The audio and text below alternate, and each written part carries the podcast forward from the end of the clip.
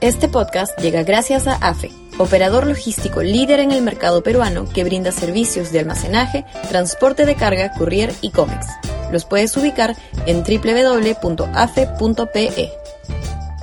Y también gracias a Universidad Católica, número 1 en Perú y 12 en Latinoamérica, según el ranking mundial QS 2023.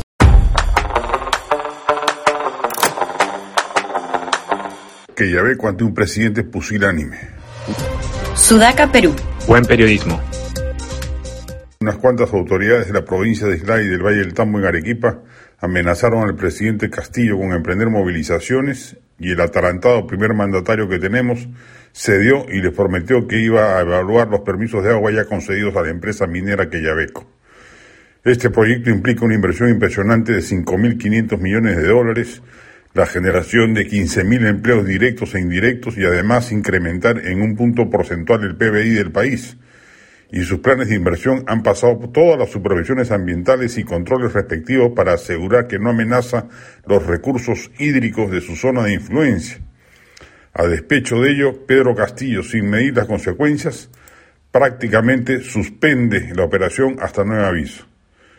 Será peor que la pandemia, dijimos cuando ganó Castillo la segunda vuelta va camino a hacerlo, destruyendo no solo la democracia institucional o los estándares mínimos de funcionamiento de un Estado capaz, sino también la posibilidad de una reactivación económica.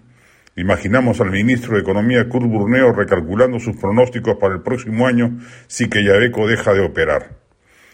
Al respecto, además, hace bien la Sociedad Nacional de Minería, Petróleo y Energía en recordar que el premier Aníbal Torres, en su discurso en Perumín 35, Convención Minera, señaló que los inversionistas, abro los inversionistas nacionales y extranjeros tengan la plena seguridad de que sus inversiones en el Perú están seguras, que el gobierno les garantiza sus inversiones en este país. ¿Cómo se condice ese discurso? Con la actitud mediocre del presidente Castillo, haciendo eco de conocidos grupos antimineros a quienes no les preocupa el tema ecológico ambiental, sino simplemente por razones ideológicas y políticas impedir que el Perú sea, como corresponde, por las inmensas riquezas de, su subsuelo, un país minero.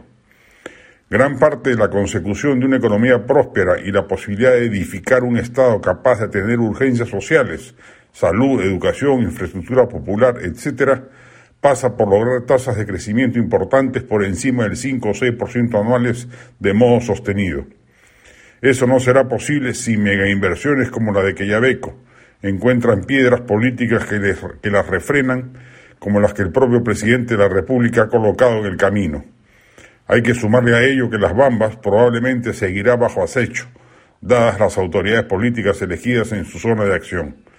Vamos hacia atrás, con un gobierno no solo mediocre y corrupto, sino además pusilánime. Este podcast llegó gracias a AFE, operador logístico líder en el mercado peruano que brinda servicios de almacenaje, transporte de carga, courier y cómics. Los puedes ubicar en www.afe.pe. Y también gracias a Universidad Católica, número 1 en Perú y 12 en Latinoamérica, según el ranking mundial QS 2023.